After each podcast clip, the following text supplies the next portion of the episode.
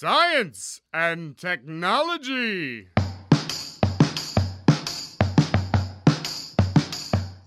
Estamos on com mais um Ciencião. Passamos por 2020 inacreditável, a gente sobreviveu e hoje a gente vai entrar numa boa gelada. Para isso a gente convidou a professora Silvia Dota aqui da UFBC para falar sobre o continente gelado, Antártida ou Antártica. A gente vai ficar sabendo daqui a pouco. Eu sou Pedro Altreto e para mim o ar condicionado é de 15 graus para baixo. Eu sou o Célio Angolini e surgiu uma dúvida: será que tem Covid na Antártida? Eu sou o Arthur, estudante de física da UFBC, e eu não fico na mesma sala do Pedro se ele deixar o ar-condicionado desse jeito. Eu sou o Felipe, aluno de neurociência da UFBC, e eu estou com o Pedro. Conte comigo para tudo. A gente pode até abaixar esse ar-condicionado aí. Bom, eu sou o Thiago, aluno de neurociência da UFBC também, e eu não tenho nem blusa para esse episódio. Hoje a pauta é sobre frio. A gente convidou a professora Silvia Dota. A professora Silvia Dota é docente aqui da UFABC, da Universidade Federal do ABC, onde atua com pesquisa em educação mediada por tecnologias e popularização das ciências antárticas. É doutora em educação pela Faculdade de Educação da USP em 2009, mestre em educação pela Universidade Estadual de Campinas, a Unicamp, em 2003 e graduada em comunicação social pela Escola de Comunicações e Artes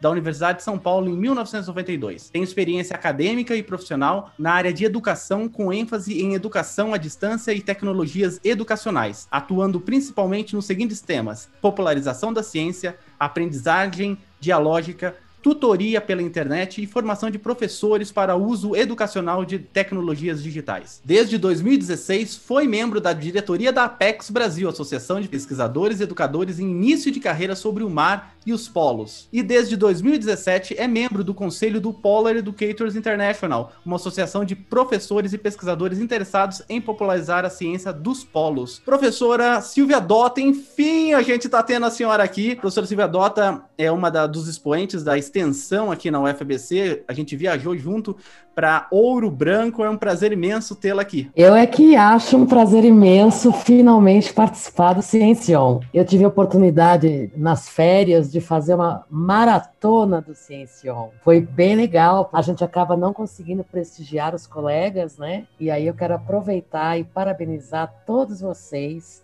não consegui assistir a todos os episódios, é claro, mas assisti vários. Gosto muito do modelo que vocês utilizam. Gosto do tom de voz, gosto do tom de diversão. Isso é bem bacana. Parabéns, boa tarde, obrigada e boa tarde aos ouvintes. Professora, conhece o Ciencion? A gente sempre começa os nossos programas querendo saber da vida que não está no currículo Lattes. Da onde a professora é e o que, que te estimulou a ser cientista? A história é bem longa, mas eu vou resumir o máximo possível. O que me estimulou a ser cientista foi o Jacques Cousteau, né? Quando eu era criança, eu assistia muito os vídeos Vídeos não, naquela época não era vídeo, naquela época era só TV. Os filmes do Jacques Cousteau despertou uma paixão muito grande pelo mar e eu acompanhava isso desde pequenininha, né? Mas a minha história de vida não era uma história para a ciência, né? Porque eu tenho uma origem socioeconômica bem difícil, classe social baixa. Então a escola, a escola, a, a universidade pública, a ciência estavam muito distantes de mim, muito distante. E além disso, fazia parte da minha formação também uma formação religiosa muito rígida. No dia que eu falei que quando eu crescesse eu queria ser cientista, eu fui repreendida, não pela minha mãe, mas por pessoas do nosso círculo ali, porque essas pessoas achavam achavam que eu ia provar, que cientista ia provar que Deus não existe. Então, imaginem vocês, eu já tinha uma condição socioeconômica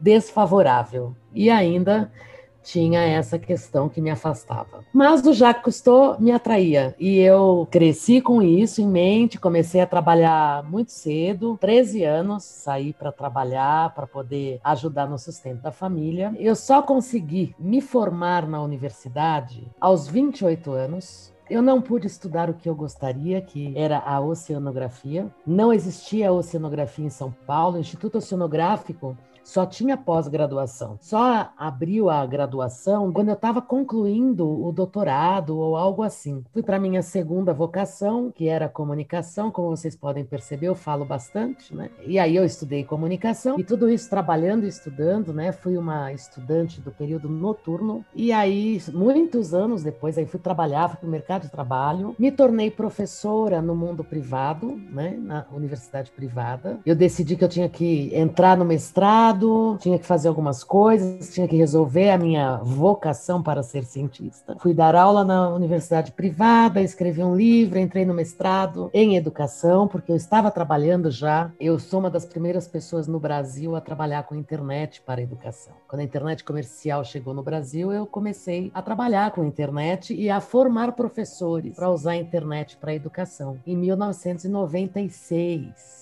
isso tem muito tempo, né? A internet comercial no Brasil chegou em setembro de 95. Eu comecei a trabalhar com isso em março de 96 e fui trabalhar numa empresa que teve o quinto domínio registrado na internet no Brasil. E isso foi muito importante na minha carreira, foi um divisor de águas e foi ali que eu pude conhecer a educação, ser picada por este inseto que nos contamina pela paixão da educação e foi assim que eu fiz o meu mestrado, fiz o meu doutorado, abandonei o mundo privado, decidi que eu queria ser apenas professor professora e pesquisadora e finalmente cientista. E foi aí que eu prestei um concurso, entrei na Universidade Federal do ABC, onde estou hoje com muito prazer, fazendo aquilo que eu escolhi fazer e podendo trabalhar com aquele meu sonho da infância, que é o mar, mas especificamente a Antártica. Bacana, professora. É só qual que é a cidade? São Paulo, eu sou de, é São, de São Paulo. Paulo. Qual bairro? É, é Moca, por isso que Ah, eu tenho tá, esse sotaque de moquense. Bacana. Hoje a gente vai falar então sobre a Antártida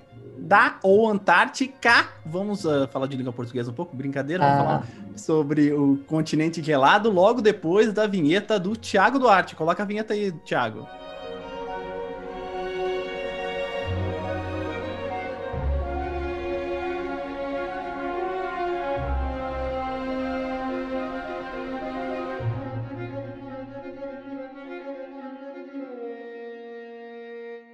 Posso fazer uma pergunta antes? Pode, claro. Quem foi Jacques Cousteau? Ah, que legal. Jacques Cousteau é um francês. Eu acho que ele, ele era oceanógrafo, estudava o mar, isso nos anos 70. Fazia pesquisas sobre mergulho, sobre os animais, sobre a vida Hum. marinha, né? Ele desenvolveu, por exemplo, o primeiro equipamento de mergulho autônomo. Jacques Cousteau inspirou muita gente da minha geração, da geração anterior e algumas gerações posteriores. Ele nos apresentou o mistério do fundo do mar. Lembro que eu via as aventuras do Jack Cousteau, coisa parecida. Eu tô vendo aqui o chapeuzinho dele. usava esse chapeuzinho aí, ele e a tripulação dele, né? O homem tinha ido à lua e logo em seguida o Jacques Cousteau foi Ah, para o fundo do mar, né?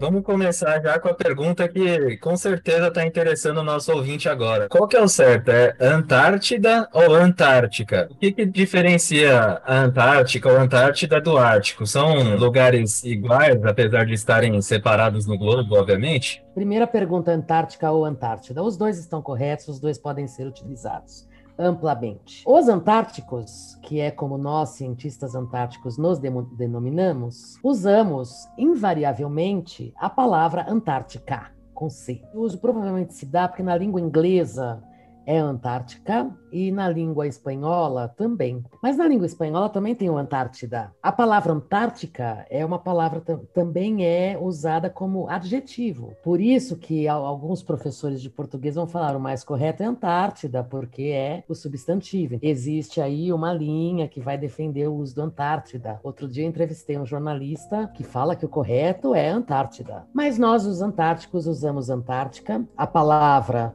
Antártica significa anti-ártico, é outra coisa que justifica o uso do C em vez do D. Qualquer um dos dois é aceito, vocês fiquem à vontade para usar. No mundo dos antárticos não haverá estranhamento.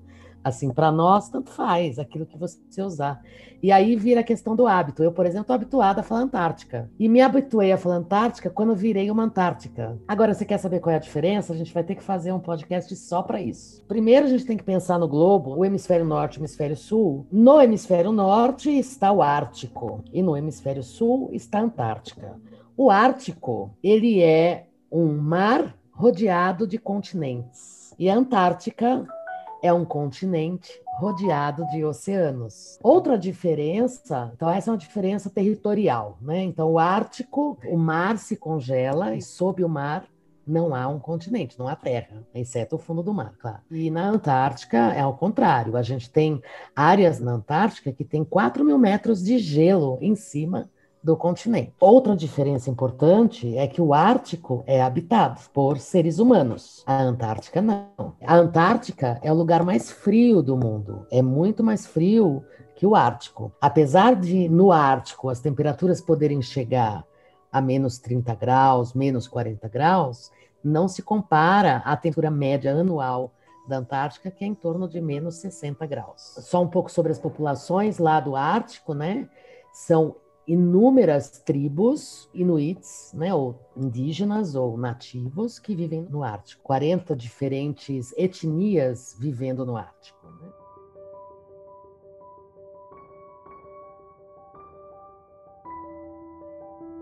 Você já teve a oportunidade de ir para a Antártica, né? Eu tive a oportunidade de ir para a Antártica. Porque a Antártica não é apenas o continente, é também considerado uma região. Tudo aquilo que está abaixo dos 60 graus, o que a gente chama de Antártica, ou região antártica. Compõe o continente e as ilhas subantárticas e o Oceano Austral, que circunda a Antártica. O oceano que está no entorno do continente, ele não tem barreiras, nenhuma barreira de terra. Por isso que, por exemplo, o Amir Klink e outros aventureiros conseguem fazer a, a circunnavegação da Antártica pela corrente circumpolar, porque ela não tem barreiras, você consegue ir direto sem parar em nenhum lugar. Então, sim, eu, eu tive a oportunidade de estar tanto na Antártica como no Ártico. A primeira vez que eu estive na Antártica foi em 2004, a segunda vez foi em 2018. No mesmo ano que eu estive na Antártica, em 2018, eu estive no Ártico também pela primeira vez. E aí eu fui pela Noruega, naveguei, cruzei o Círculo Polar Ártico. E agora a segunda vez estive no Alasca, num lugar mais distante de tudo, lá que se chama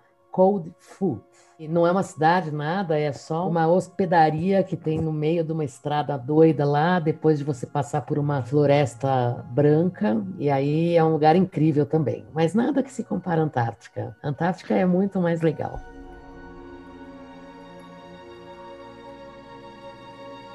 Existe realmente uma burocracia muito grande para se chegar lá? Só é permitido acesso para quem faz pesquisa, no caso, ou também é possível que civis vão à Antártica fazer turismo rápido só para dizer que viu o continente e voltar? Tem ônibus para lá? No Jabaquara, Barra Funda? Sim, tem ônibus para Antártica. Aqueles navios de mil pessoas, assim, a gente chama de busão. Respondendo a sua pergunta inicialmente, você pode ir como turista para Antártica. Você pode ir como pesquisador, como militar, como jornalista, alguém da comunicação, por exemplo, que vai fazer uma cobertura, como político, inaugurar a Estação Antártica, por exemplo, como aconteceu esse ano na Estação Brasileira, como turista. É uma viagem bastante cara, deve ser a viagem mais cara que tem. Talvez ir para a Lua custe um pouco mais caro, mas é bem cara pelo número de dias que você consegue ficar na Antártica. Também há um limite do número de dias que você consegue ficar sem dormir, porque quando você vai para a Antártica, você não quer dormir. Você entra no navio e aí alguém fala Ladies and gentlemen, whales, vai para fora para ver as baleias. As baleias passaram, você volta e killer whale. Aproveito para falar, né? As baleias orca não são baleias, são golfinhos. Aí você tinha se preparado todo para descansar, mas aí, gente, olha, tem um grupo de focas ali. Você não dorme. E é muito legal não dormir. Como turista, você pode pegar esses navios de mil pessoas, esse navio ele não vai permitir que você desça no continente. Não é que existe uma burocracia, existe um acordo internacional chamado Protocolo de Madrid. Na verdade, é o Protocolo de Proteção Ambiental e que determina umas regras de ocupação, o ambiente, para que haja um mínimo de impacto.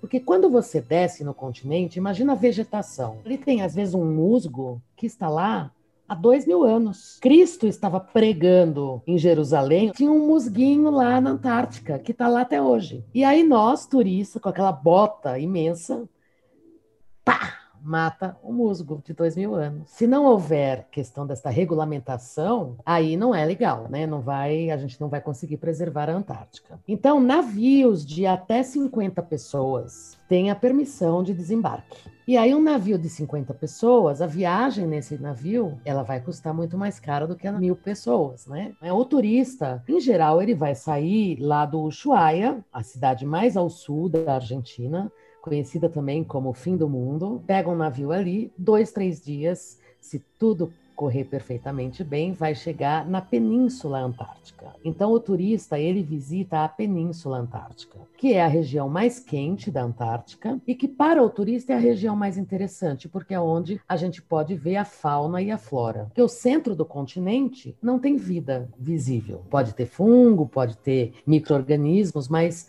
é, não baleias, pinguins, isso a gente não vê lá no centro. E o que nós temos ali de desafio para passar é o Drake. Direito de Drake, a passagem de Drake é conhecida como o lugar mais perigoso do mundo. São ondas de 10 metros de altura, né? É um lugar extremamente nervoso. Eu, como não tenho problema no mar, quando eu subo no barco é como se estivesse aqui sentada falando com vocês. Eu não tenho jogo. Eu me lembro na primeira vez, 49 pessoas, inclusive o médico do, do navio, estavam passando mal e eu estava lendo um livro. Não tinha como sair porque estava tudo travado, as escotilhas super fechadas, né? Então é uma aventura. Depois a gente ganha um diploma um certificado, eu venci o Drake. É, então, como turista, você vai, você visita algumas regiões, fazem o mesmo trajeto, mais ou menos. É tudo meio organizado, onde esses navios podem parar para que os turistas possam descer, para que não haja dois navios no mesmo lugar. Os guias colocam bandeirinhas onde nós podemos andar. Existem regras, aí existe uma associação internacional de turismo, segue as regras do protocolo de Madrid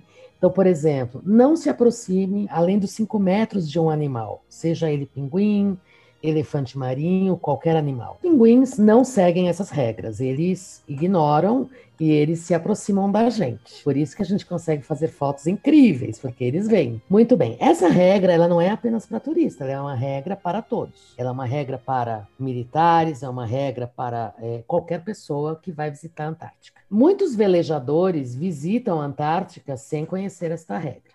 E aí existe uma, um tipo de. Uma das questões que está no tratado, no Protocolo de Madrid, é a questão da fiscalização. Os países têm o direito de fiscalizar um ao outro para o cumprimento da regra. Se o meu navio ele chegar lá e tiver um grupo que não está cumprindo a regra, um outro navio pode me abordar e falar: olha presta atenção, tem a questão da regra. O último número que eu tenho, assim, de 2018, foram 44 mil turistas visitando a Antártica no verão, porque só se visita a Antártica no verão. A pesquisa na Antártica, ela, todos os países que realizam pesquisa na Antártica saem a partir de cinco portais. Ushuaia, que é uma cidade da Argentina, Punta Arenas, que é uma cidade no Chile, na região de Magalhães, Cidade do Cabo, na África do Sul, Hobart, na Tasmânia, e Christchurch, na Nova Zelândia. São os cinco portais para a Antártica. Por que, que nós chamamos de portais? Nesses lugares existe já uma estrutura logística para receber e organizar a ida de pessoas para a Antártica, o abastecimento dos navios, etc. Em alguns lugares, como por exemplo Christchurch, se um dia vocês tiverem a oportunidade de visitarem esta cidade linda, maravilhosa na Nova Zelândia, tem lá no Centro de Pesquisa Antártica, que é o Instituto Antártico é, neozelandês, eles têm um museu e aí você visita e tem simulação do ambiente antártico e tal. Mas também tem lá, e como tem aqui em Punta Arenas, né, no Instituto Antártico Chileno, um posto de abastecimento onde ficam as roupas, os equipamentos, onde se faz a manutenção das coisas e, enfim. Então, os pesquisadores e as pessoas responsáveis pela logística de ida para a Antártica necessariamente passam por esses entrepostos. Ainda que você saia de um navio aqui do Rio Grande, você vai provavelmente dar uma paradinha ali em Punta Arenas para abastecer, para fazer algumas questões, preparos finais, né? Comprar o seu chocolate, né? Que é importante levar e que de preferência não seja o brasileiro, porque o brasileiro você não vai conseguir consumir. Ele vai ficar duro, você vai quebrar o dente. Então é melhor levar chocolate de verdade para lá sem tanto açúcar e gordura. Mas a roupa você compra? Ou você, Não, você pega o pesquisador, quem oferece a roupa para o pesquisador é a Marinha do Brasil. A Marinha do Brasil oferece todo o equipamento que nós necessitamos para sobreviver na Antártica. Eu diria assim que pelos relatos e pelas pessoas que eu tenho entrevistado, é um tratamento de primeira linha com relação à segurança, ao conforto mínimo, né, que é possível, porque veja, se você for de navio, você vai passar pelo Drake e vai dormir numa cabinezinha pequenininha, né? Eu acho que para o pesquisador, o principal desafio é esse enfrentamento do frio, das intempéries da Antártica, né? A Antártica tem uma característica ambiental, ela muda o tempo muito rapidamente. Aqui no Brasil, eu vi só uma vez isso acontecer. Um dia que eu saí na hora do almoço da UFABC, fui almoçar. Quando eu voltei, estava 6 graus abaixo daquele que eu tinha ido. Mas na Antártica, tá sol e de repente entra uma nevasca. O preparo para tudo isso, quem oferece é a Marinha do Brasil. A ida do pesquisador para a Antártica, na verdade, o trabalho de pesquisa na Antártica, ele é um trabalho orientado é, de forma multiministerial. São vários órgãos que vão participar desta organização da pesquisa antártica. Então, nós temos o Ministério do Meio Ambiente, que é responsável da manutenção do Protocolo de Madrid, a Marinha do Brasil, o Ministério da Ciência e Tecnologia, que é responsável pela ciência. Na Marinha do Brasil, nós temos o ProAntar, que é o Programa Antártico Brasileiro. Nessa composição tem Secretaria Interministerial, que reúne membros de todos os órgãos para tomar decisões sobre como vai funcionar a logística, como vai ser o edital para pesquisa, quem vai, por exemplo, um pesquisador. Vamos supor que eu seja uma pesquisadora que vai estudar o solo. Eu preciso coletar, eu preciso armazenar, eu preciso trazer de volta para o Brasil as minhas amostras, eu preciso série de coisas. Para eu fazer tudo isso, a Marinha precisa saber quais são os equipamentos que eu vou usar, como eles devem ser armazenados, com que cuidado, etc, para que esse equipamento, quando lá chegar, que chegará separado de mim, e quando voltar, tanto a ida como a volta, seja em segurança. Eu não posso perder uma amostra, por exemplo, um testemunho de gelo. O glaciologista vai lá, tira um testemunho de gelo que tem 700 anos, aí põe no navio, chega aqui no país tropical e vira picolé derretido. Não pode. Então a Marinha vai contribuir para esse transporte e cuidar disso tudo.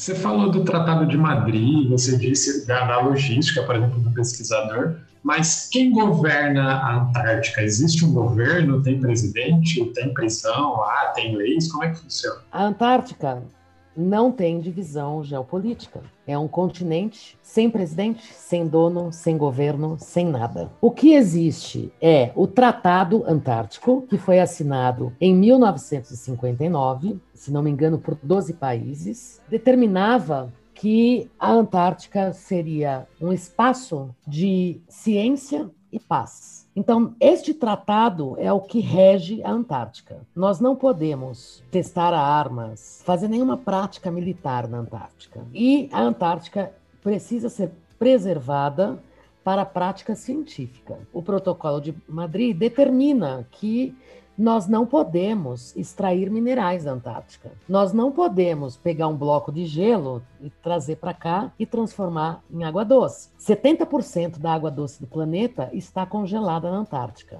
Então, esqueçam todos os demais minerais. Vamos pensar só na água. Um país que precisa garantir a sobrevivência da sua população em um planeta em que nós temos cada vez mais a carência da água, imaginem o que a Antártica significa para nós. Entretanto, se nós começarmos a tirar gelo da Antártica para transformar em água doce, o Brasil, por exemplo, que é o sétimo país em distância em relação à Antártica, vai ser um dos primeiros a ser afetado com qualquer alteração que ocorrer na Antártica. O Protocolo de Madrid, ele é um protocolo de preservação ambiental e ele é válido até o ano de 2048. Ele foi assinado em 98, então são 50 anos. Depois de 50 anos de sua assinatura, ou seja, em 2048, os países que assinaram este documento poderão revisar este protocolo, ou não. Ou vamos manter esta preservação até sempre, ou vamos discutir, refazer as nossas regras de preservação lá. Então, vocês conseguem imaginar a partir disso qual é a importância da Antártica ser preservada por nós e para ser preservada nós precisamos conhecer sobre ela. Agora, o Tratado Antártico nós temos hoje 49 países que assinam, que são signatários do Tratado Antártico, com direito a voto. O que é ter direito a voto? Como é que eu posso ter direito a voto? Eu preciso ter uma prática científica permanente na Antártica. Então, o Brasil aderiu ao Tratado Antártico em 1975 e a partir de 1982, quando ele esteve lá pela primeira vez, fincando a sua bandeira e iniciando as pesquisas, o Brasil ganhou o direito a voto. E então o que rege a Antártica é o tratado. E esses países que são signatários do tratado, para se fazer qualquer coisa na Antártica, por exemplo, nós temos hoje interesse na Antártica de criar mais um ponto de pesquisa que seria o Criosfera 2. O Tratado Antártico, os países signatários precisam concordar e tem que ser unânime. Se um país discordar, nós não vamos poder montar o Criosfera 2 lá. Então veja, quem manda na Antártica? Os países signatários do tratado. Enquanto nós estivermos pesquisa, fazendo pesquisa, somos signatários. Para definir qualquer coisa lá, todos têm que concordar. Então é um diálogo, né? E aí, anualmente, esses países se reúnem para conversar sobre os avanços científicos. Os avanços científicos, eles precisam ser divulgados para os governantes, muito especialmente sobre as questões das mudanças climáticas, por exemplo, ou da produção de remédios que nós é, encontramos lá na Antártica substâncias que podem nos ajudar a combater, por exemplo, uma praga na nossa lavoura, né? Precisamos comunicar isso aos governantes para que a pesquisa científica também possa se transformar num bem social. Então, não sei se eu respondi a sua pergunta sobre quem manda na Antártica, somos nós.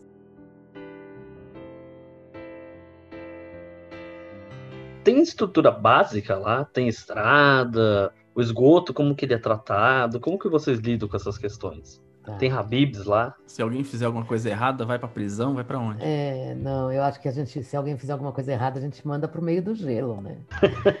é, os países que realizam pesquisa lá, eles montam suas bases de pesquisa. Por exemplo, McMurdo, que é uma, uma das maiores bases de pesquisa lá, é uma cidade. Tem 1.700 pessoas lá no verão e 400 no inverno. Estação brasileira, que é chamada de Estação Antártica Comandante Ferraz, vamos dizer, é o nosso apoio. Então, deixa eu contar um pouquinho da historinha dela. Ela começou a ser construída em 83. Ela foi construída por meio de, com módulos de containers, né? Foi sendo construída. Eu tenho algumas lives com, que eu mostro fotos dessa história, que é muito bacana. O gelo entrando dentro da estação, então aquilo que tinha mais gelo dentro do que fora, né? E aí ela foi sendo construída, alguns laboratórios, muito poucos, algumas torres de, de captação de dados atmosféricos. Nós temos alguns refúgios, né? Refúgios são cabaninhas construídas em algum, alguns pontos para coleta de amostras de algum projeto de pesquisa. O Brasil tem dois navios de pesquisa, um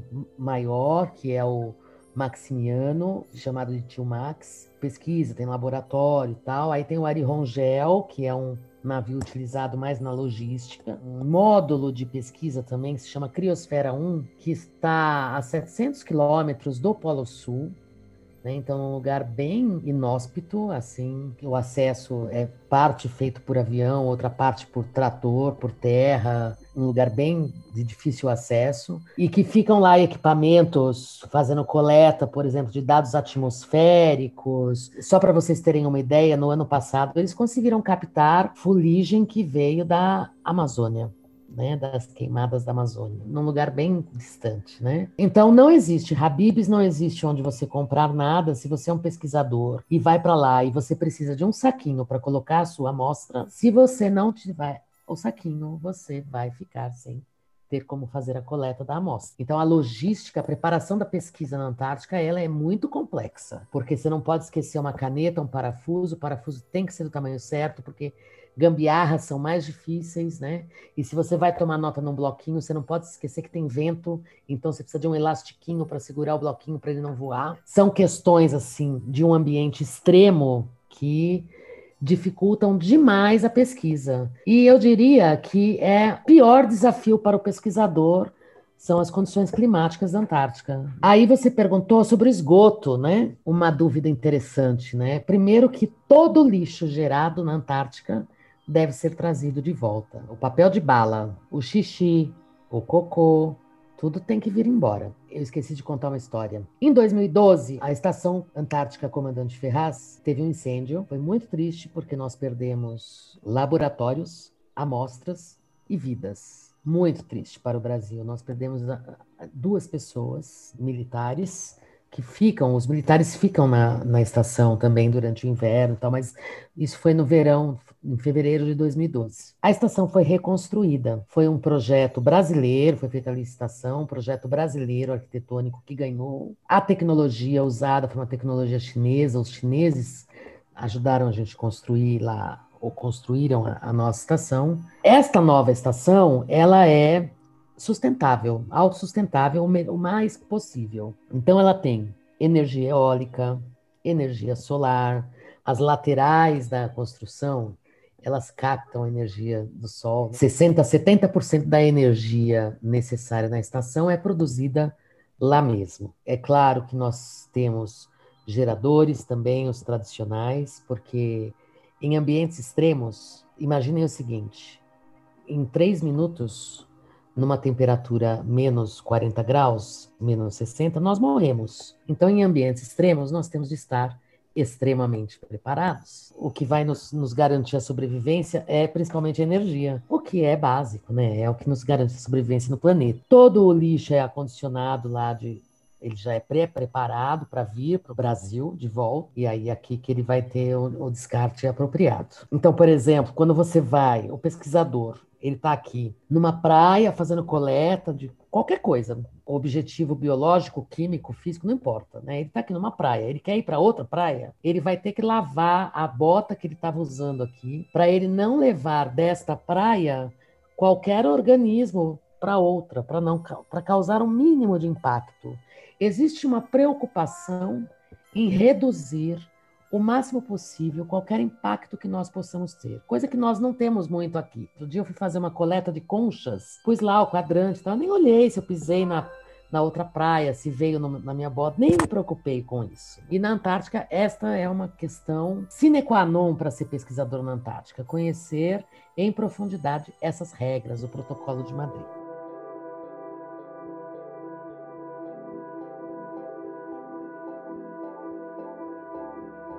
E professora, fala um pouco pra gente quais são os principais experimentos feitos por brasileiros na Antártica.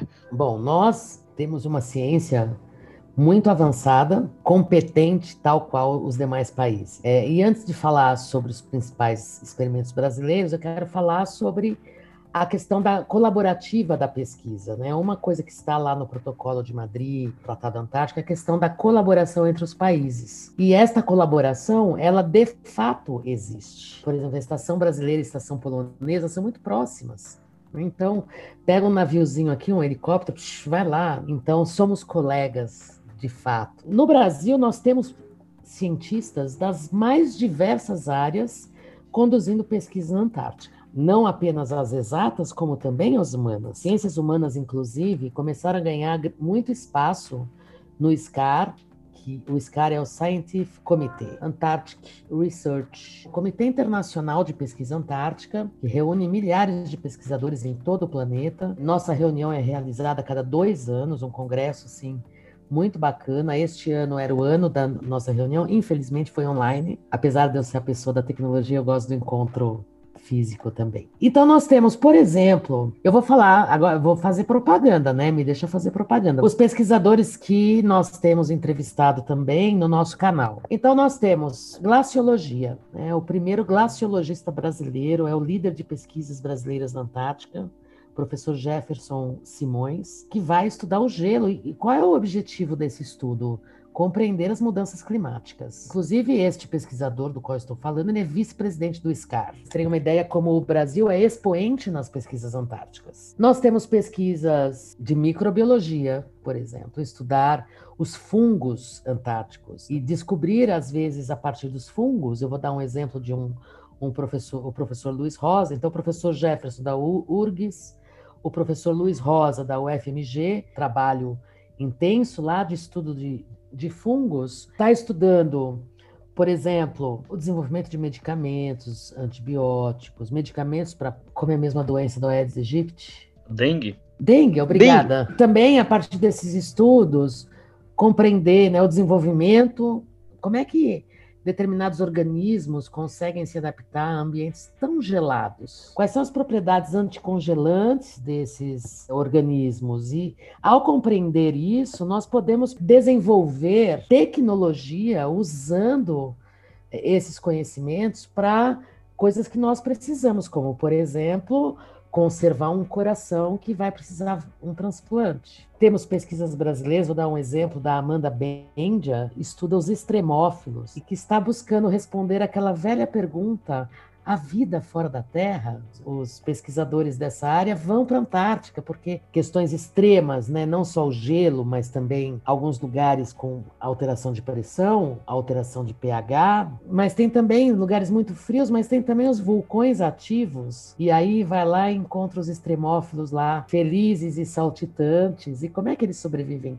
Naquela temperatura tão alta. Nós temos, por exemplo, pesquisadores na área de arqueologia que estão interessados em, em, estudar a ocupação humana, mas não a ocupação humana das celebridades, né, mas dos primeiros visitantes da Antártica, caçadores de foca e de baleias, quais eram os hábitos, de onde eles vieram. Temos vídeo também com esse pessoal, o professor Andrés Sarankin, de ver lá os charutos, as garrafas de cerveja que aqueles navegadores no século XIX levaram para a Antártica. Temos estudos na área de antropologia para compreender como é que as pessoas se relacionam ou vivem nesses grupos sociais, que cultura que se desenvolve nesses pequenos grupos que passam pequenas temporadas na Antártica e que durante o verão é a família que se tem. Até 2012, antes da nossa estação ser reconstruída, ser queimada e reconstruída, canais de comunicação com a nossa base era difícil. Hoje nós temos internet lá, dá para fazer uma ligação telefônica. Então nós vivíamos em ambientes extremos, não só o frio,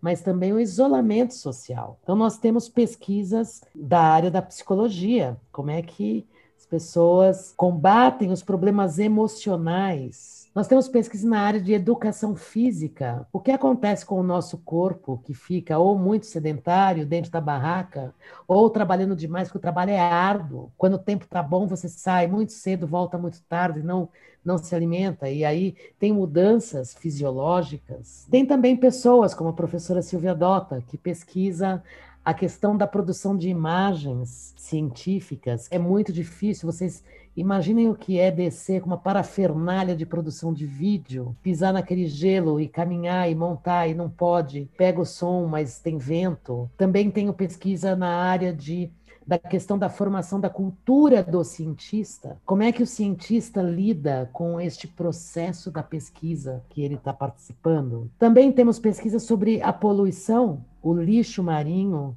como por exemplo o plástico, o macroplástico e o microplástico, que infelizmente está na Antártica. Eu, quando estive em 2004, aquilo era o lugar mais limpo do planeta. Eu lambi os icebergs. Eu acho que eu tenho foto disso. A gente tem pesquisadores estudando a vegetação antártica e estudando a paleontologia e a paleoflora e identificando que no passado nós tínhamos florestas lá, pesquisadores da área da botânica tá lá, por exemplo, fazendo a captura do DNA e analisando o DNA para identificar que hoje na Antártica tem DNA de rabanete, de jaca, Nós temos pesquisadores estudando a ionosfera, as nossas explosões solares, as nossas aurora austrais e o quanto isso está interferindo na nossa atmosfera. Temos pesquisadores estudando a interação oceano-atmosfera. O canal, aproveitando a oportunidade de fazer a propaganda, o canal Antártica ou Antártida tem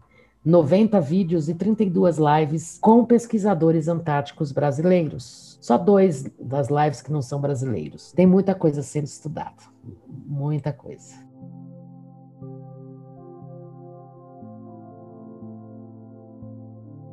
Bom, antes de conhecer a professora Silvia, eu achava que na Antártica só tinha gelo, mas pelo visto tem algumas coisinhas a mais, né, professora? Possível, queria que você descrevesse para o nosso ouvinte quais são as impressões que alguém tem do, do continente quando for visitar. E qual a importância dele para a manutenção do equilíbrio no planeta, enfim, qual seria a importância de, de preservar o continente? Então, a primeira coisa que eu vou falar é o que o continente não tem. O continente não tem urso polar. Essa é uma coisa importante. Então, existe uma pergunta que a gente costuma fazer, né? Por que urso polar não come pinguim? Porque o urso polar vive no Ártico. E o pinguim vive no hemisfério sul. A gente começa a ter pinguim a partir de Galápagos. Depois nós vamos ter uma distribuição de pinguins na África do Sul, por exemplo, no Chile, na, na, região da Patagônia, Nova Zelândia. E na Antártica tem seis ou sete espécies de pinguins, também depende do, do pesquisador, porque alguns vão falar: não, tem pinguim que só está indo visitar, não mora aí e tal. Então, uma coisa que tem na Antártica, que é o bicho mais legal do planeta, é o pinguim. Gente, o pinguim é o bicho mais simpático, mais educado, assim, você tá, ele tá vindo na sua direção, ele para, dá o espaço para você passar. Se ele fosse andar de metrô, ele ia esperar todo mundo descer do vagão para ele poder entrar. Entendeu? Se ele fosse tomar um elevador, ele esperaria todo mundo sair do elevador antes de tentar entrar. Não briga com ninguém.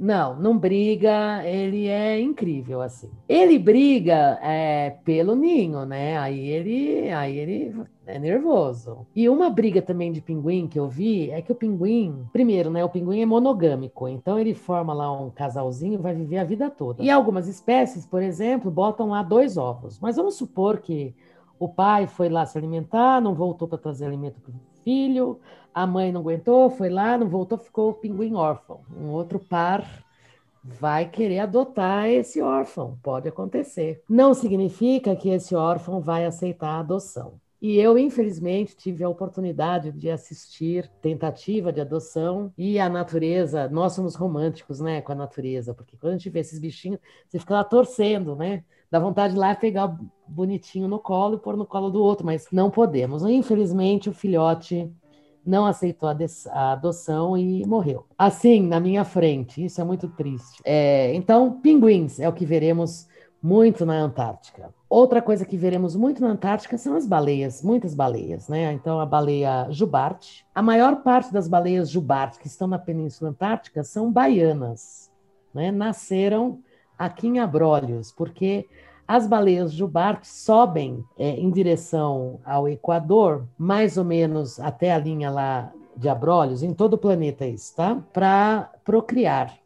Aí elas têm os seus filhotes, ensinam o seu filhote a nadar e volta para a Antártica para se alimentar. Se alimentam do crio. O crio é um pequeno crustáceo, vai, está na base da cadeia alimentar antártica. A maior parte dos animais se alimenta dele, então Baleia come crio, foca, pinguim, aves, enfim, todo mundo come crio lá na Antártica, menos a orca. A orca gosta mesmo de pinguim e foca. A Antártica é o principal responsável pelo oxigênio do planeta, por conta dessa biomassa plantônica. Nós vemos muito gelo, atualmente, muito gelo colorido, o que é muito preocupante, porque o gelo, ele é branco e azul, devido lá à forma que entram os raios solares e tal. Quanto mais antigo o gelo, mais azul. O gelo colorido ele está relacionado às algas que estão se manifestando ali e proliferando ali. Então a alga vermelha, por exemplo, ela precisa criar uma camada, uma camada ali protetora na superfície. Essa camada vai crescendo, vai crescendo, vai crescendo e vai ficando aquecido. Quanto mais aquecido, mais proliferação de alga. Quanto mais proliferação de água, alga mais esta camadinha vai ficando, e aí a gente está vendo o derretimento do gelo em alguns lugares. Em outros lugares, a gente vê, por exemplo, uma proliferação da vegetação, onde em 2004 só tinha gelo e rocha, hoje tem musgo, e isso é bastante preocupante. São 114 ou 116 espécies de musgo três espécies de angiosperma. A professora me falou uma coisa muito interessante, né? Que eu não, não, me, não tinha me dado conta. Que se aquilo derreter, é aí que é o problema, né? A Antártica, a gente chama de o refrigerador. Ela é o nosso ar-condicionado. É muito comum você ouvir no rádio, né? Olha, uma massa polar chegou em São Paulo e vai esfriar. Frente de ar frio veio da Argentina. A Argentina não produz ar frio. Quem produz ar frio é a Antártica. Então, esta frente de ar, ela vem aqui para nos refrescar e, e tornar o nosso clima suportável. Se nós não tivéssemos os polos, não iríamos sobreviver. Mais do que o ar, eu acho que principalmente pela corrente circumpolar. O que é a corrente circumpolar? É uma corrente que vai, que circula a Antártica e que sobe em direção aos trópicos, resfriando os oceanos. Por conta desta corrente, nós temos o, o oceano todos eles mais suportáveis. Nós temos as ressurgências também, porque essas águas se encontram e ficam ali naquela briga, né? E essa ressurgência vai mandar nutrientes e vai fazer uma filtração. A piscicultura, né? A maior produção de peixes do planeta está nas águas frias. Então a gente olha aqui Pacífico do lado do Chile, o Chile, o Peru são países grandes produtores de peixe diferente do Brasil. A nossa água é muito quente, porque nós temos a corrente brasileira que desce em direção à Antártica, que vai encontrar com essa circumpolar. Então, o sistema é complexo, mas ele vai ser responsável aí pelo resfriamento do planeta. Tem vários tipos de gelo, mas eu vou falar de dois principais: o gelo marinho e o gelo é, das geleiras, dos glaciares. O gelo marinho é o que? É a água do mar que se congela no inverno. Então, para vocês terem ideia, a Antártica no verão mede aproximadamente 14 milhões de quilômetros quadrados. Isso significa uma 1,6 o tamanho do Brasil, é um continente maior que o Brasil. E no inverno pode medir 22 a 25 milhões de quilômetros quadrados. Por quê? Porque o, mar congelou. Então, esse gelo, quando ele derrete, ele não faz nenhuma diferença no nível do mar, porque afinal de contas, ele já estava lá, ou congelado ou não, né? Que o volume vai se manter igual. Muito bem. O gelo que vem dos glaciares e que, portanto, é ele o responsável pela formação dos icebergs, este é o gelo, se derreter, vai fazer com que o nível do mar suba. Então, o que está acontecendo? Alguns glaciares estão desaparecendo. Em uma live que eu fiz com um alpinista, porque, por exemplo, algum, algumas pesquisas a gente precisa acampar, e para acampar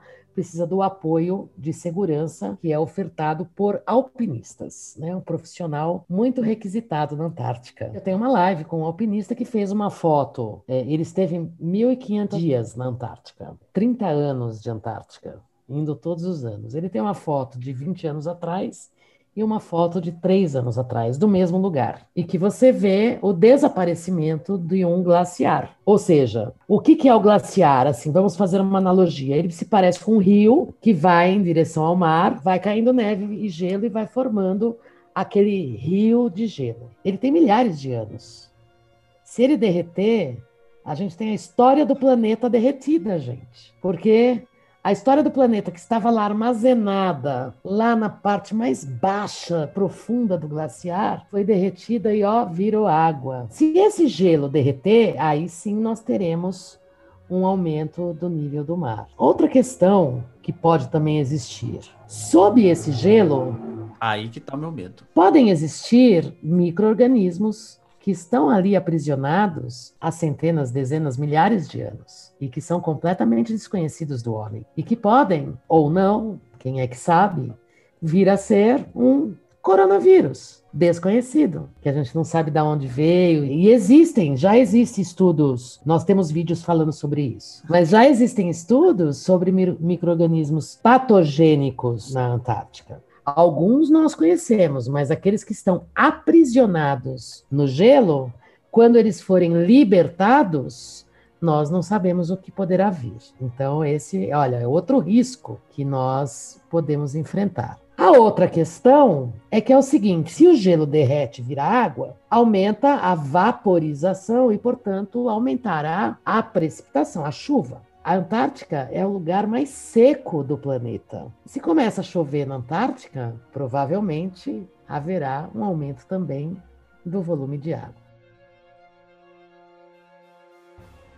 Está caminhando para o final do nosso programa. Como a professora disse, ela tem quantos vídeos mesmo no canal? Ó, esse ano nós fizemos 32 lives. Esse ano é 2020, viu, gente? 2020. A gente está falando do passado. Desculpa, então, no ano de 2020 nós tivemos 32 lives. Inclusive, eu quero aproveitar, né? Temos uma live que é ao vivo, diretamente da Estação Antártica Brasileira. Então, entrevistamos o pessoal lá, mostramos a base por dentro, os laboratórios. É que muita pesquisa que antes tinha que trazer a amostra para para o Brasil e que demorava três, quatro meses para chegar aqui, já pode ser processada lá. Então, nós temos um resultado mais rápido de algumas coisas. Como, por exemplo, extrair o DNA, e, enfim, acho que são 16 laboratórios. Eles são apresentados nessa live. O comandante da estação, o lado de fora da estação. Então, é, é emocionante de ver. Então, são 210 vídeos. Caramba! Porque tem uma. São aproximadamente 110 vídeos originais e esses estão, alguns desses estão traduzidos para espanhol, inglês e libras, que nós trabalhamos também com acessibilidade. Aproveitando esse, esse gancho até, Silvia, assim, eu como aluno ou como professor que queira fazer pesquisa, trabalhar na Antártica, qual que é o caminho aqui pelo Brasil? Você quer ser um pesquisador antártico? Você deve fazer a sua iniciação científica, seu mestrado, seu doutorado, junto com algum grupo que pesquise na Antártica, em qualquer área. Você deve se envolver com esses grupos. Aqui na UFABC, atualmente, só eu faço pesquisa com relação à Antártica, mas pesquisas relacionadas à comunicação e educação. Há uma outra professora que já fez pesquisa na Antártica, que é a professora Fabiana, que esteve na Antártica, inclusive nós temos vídeo com ela também, mas atualmente ela não está fazendo pesquisa na Antártica. E nós estamos tentando consolidar um grupo aqui e tal, mas muitas universidades brasileiras fazem e tem uma coisa importante, não são só as universidades do sul e sudeste, porque a Antártica é de interesse para todo o planeta. Então, nós temos pessoas, Universidade Federal da Bahia, Pernambuco, Brasília, né? não importa o quão distante você pense que você está, na verdade, nós não estamos tão distantes da Antártica. Aqui de, de Santo André, nós estamos mais perto da Antártica do que de Roraima mostra que a Antártica não está tão isolada e nem nós tão distantes.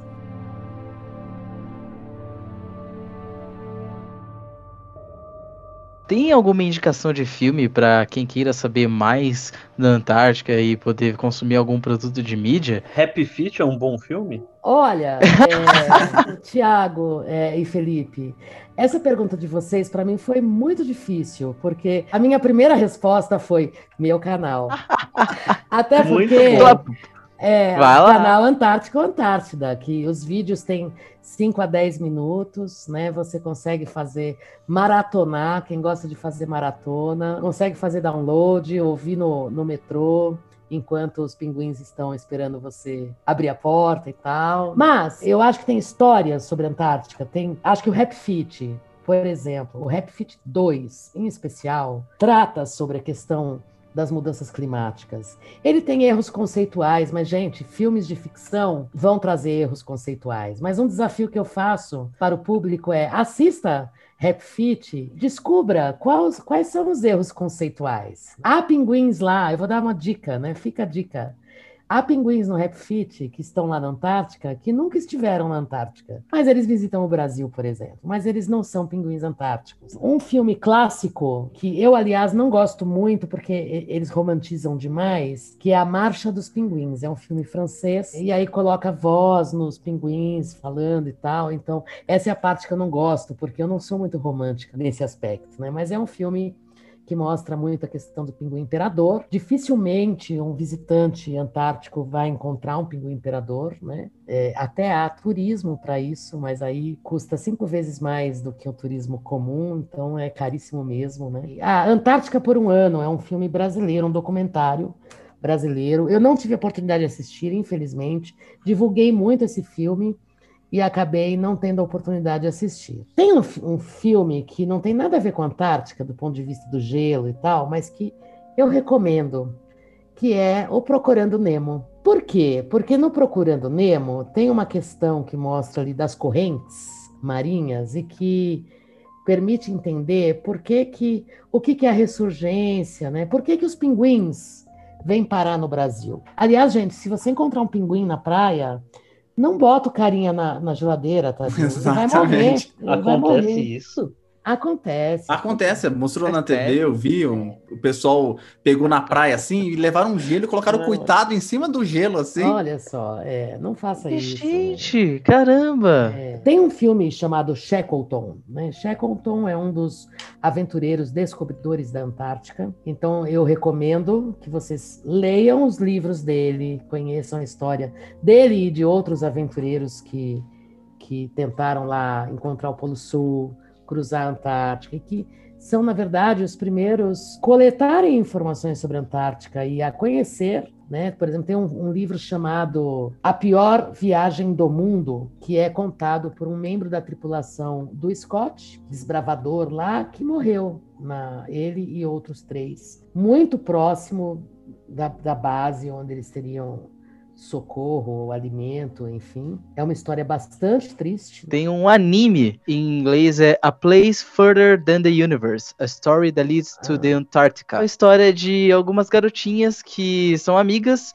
e uma delas, no grupo, ela tem o sonho de ir para a Antártica, porque a mãe dela era pesquisadora na Antártica e ela está desaparecida. É um anime de 24 episódios, é maravilhoso, é produzido por um grande estúdio de animes aí, a Madhouse. Assim, é um anime muito, muito, muito bacana. Mas tem um Sim. seriado daquele menino autista, eu assisti todos os. Atípico. É. Atypical. isso. Ele é apaixonado pela Antártica, então é muito Sim. bonitinho, né? Sugestão de leitura: Antártida, que é do jornalista Ulisses Capozoli. Esse jornalista, ele foi presidente da Associação de Jornalismo Científico. Ele esteve na primeira expedição brasileira. Vale a pena ler, é um livro antigo, mas traz um pouco da história da Antártica. Eu acho que é um livro que apresenta a Antártica de uma maneira legal e escrito por um brasileiro. E se alguém quiser conhecê-lo, eu também o entrevistei numa live. Aí tem o Amir Klink, esteve na Antártica muitas vezes, escreveu vários livros sobre a Antártica, mas eu quero falar de livro também para criança, se chama Antártica, que foi escrito pelas filhas do Amir Klink. A professora falou caro várias vezes, a palavra caro, É. caro, caro. Quanto que é caro pra, pra gente dar um pulo lá na, na Antártida? Só dar uma volta, não descer lá. Só pra gente ter uma ideia de cifras aí. É, para não descer, deve Isso. estar em torno de 13, 15 mil dólares. Para não descer. Para descer, você vai pagar em torno de 20 mil dólares. Fora isso, você tem que ter a sua própria roupa. E a roupa é primeira pele, segunda pele terceira pele. Ou seja, uma camisetinha muito fininha, que é para jogar a transpiração do nosso corpo para fora. Nós não podemos usar algodão na Antártica. E aí aproveito outra hashtag fica dica. Por que que no frio no nosso inverno, todo mundo fica com o pé gelado aqui no Brasil, que usa meia de algodão. O algodão, ele retém água, e aí é por isso que congela. Então não podemos usar algodão lá na Antártica e nem no inverno aqui no Brasil. Um fleece e uma jaqueta que é impermeável. E aí essa roupa é tanto para a parte de cima como para a parte de baixo. E o calçado é uma galocha, que porque você vai entrar dentro da água. Você tem que ter uma roupa 100% impermeável que você possa entrar na água e não se molhar, porque se você se molhar, é, pode até morrer, né? É bem perigoso. É um esporte radical. E luva e touca, e enfim. Óculos escuro, porque tem muito branco. Protetor solar, sim. Sua câmera fotográfica, pilhas, da bateria. Bateria vai descarregar super rápido lá, por conta do frio. Então, carregue a sua bateria bem pertinho do seu corpo.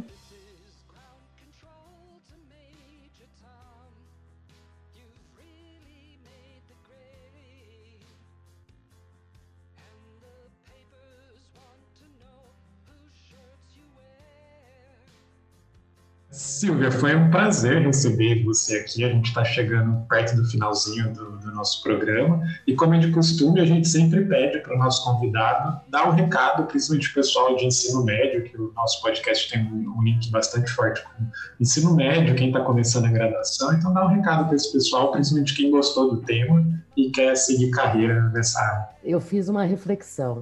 A gente está terminando aqui o ano e eu estou trabalhando muito com a ideia da formação de uma mentalidade antártica. Muitas pessoas me perguntam por que Antártica? Por que, que eu me interessei pela Antártica? E eu me interessei, nasci com isso, sei lá, o Jacques Cousteau, a história que eu contei para vocês, mas eu acho que tem. Por que, que eu trabalho com isso? Eu trabalho com isso porque eu não tive isso na minha escola, na minha história de vida. A Antártica não está na escola. Não está nos livros didáticos e não está no currículo escolar. Mas a Antártica, ela é um laboratório vivo, é um laboratório interdisciplinar e multidisciplinar. Qualquer ciência que você quiser estudar, você poderá buscar dados e analisar esses dados oriundos da Antártica, e olhar para a Antártica vai nos ajudar a compreender a história da Terra e também pode nos ajudar a planejar o futuro. Ao conhecer o passado da Antártica e ao conhecer o presente, nós conseguimos fazer predições e planejar o futuro. E quem vai planejar o futuro deste continente em 2048, provavelmente é quem está hoje no ensino básico, no ensino fundamental e no ensino médio. E daqui a 28 anos, essas pessoas poderão estar como professor